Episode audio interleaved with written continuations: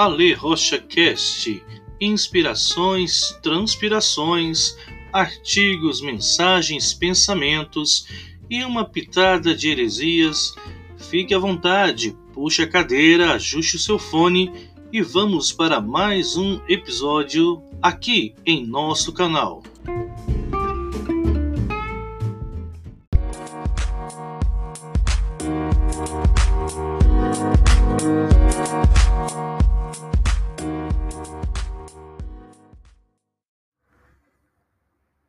Talvez você tenha se perguntado por que Deus permitiu o coronavírus. Há aqueles que não conhecem a forma que Deus relaciona com o homem é em Cristo por meio de sua graça. Em uma tradução livre, graça significa favor que não é e nunca será por mérito. Porém, o Deus Criador não é apenas gracioso, amoroso, bondoso, misericordioso. E sim, ele é tudo isso.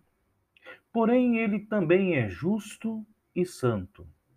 Essas duas características não antagonizam com as primeiras, mas coexistem de forma natural na pessoa de Deus. Talvez você perguntou o porquê de tudo isso. Bem, talvez devêssemos lembrar de alguns fatos recentes da nossa história. Em 2014, mais de 150 mil pessoas morreram vítimas da guerra na Síria. Destas, mais de 7 mil crianças. Cristãos foram perseguidos e mortos por todo o mundo. Uma criança nesta guerra de três anos disse: Quando eu morrer, vou contar tudo para Deus. Talvez ela tenha contado. De acordo com a CNBB, em 2018, estimava-se que só no Brasil realizava-se por baixo mais de 500 mil abortos por ano. Alguns números chegaram na casa de um milhão e meio.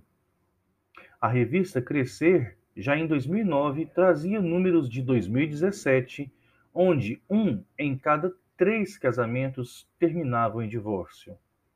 O que poderia dizer sobre a desigualdade social no mundo que, segundo a Unicef, em julho de 2020, chegou à casa dos 9% que padecem com fome. Isso significa que mais de 630 milhões de pessoas no mundo passam fome diariamente. O site G1, em 2018, afirmava que 22 milhões de brasileiros assumiam consumir pornografia. E os que fazem escondidos? Os alunos da PUC Rio Grande do Sul realizaram uma pesquisa em 2016 onde afirmam que 72,5% dos gaúchos consumiam pornografia. E sobre violências e outras maldades, guerras e vítimas inocentes, famílias sendo dizimadas e obrigadas a fugir de seus países para não morrer, igrejas lotadas de gentes e vazias da presença do Senhor, multiplicando idolatrias e enganos, governos e sistemas cada vez mais corruptos. Sei que para você, que possa ter passado pela dor do luto, nestes dias não é fácil entender, quanto mais aceitar.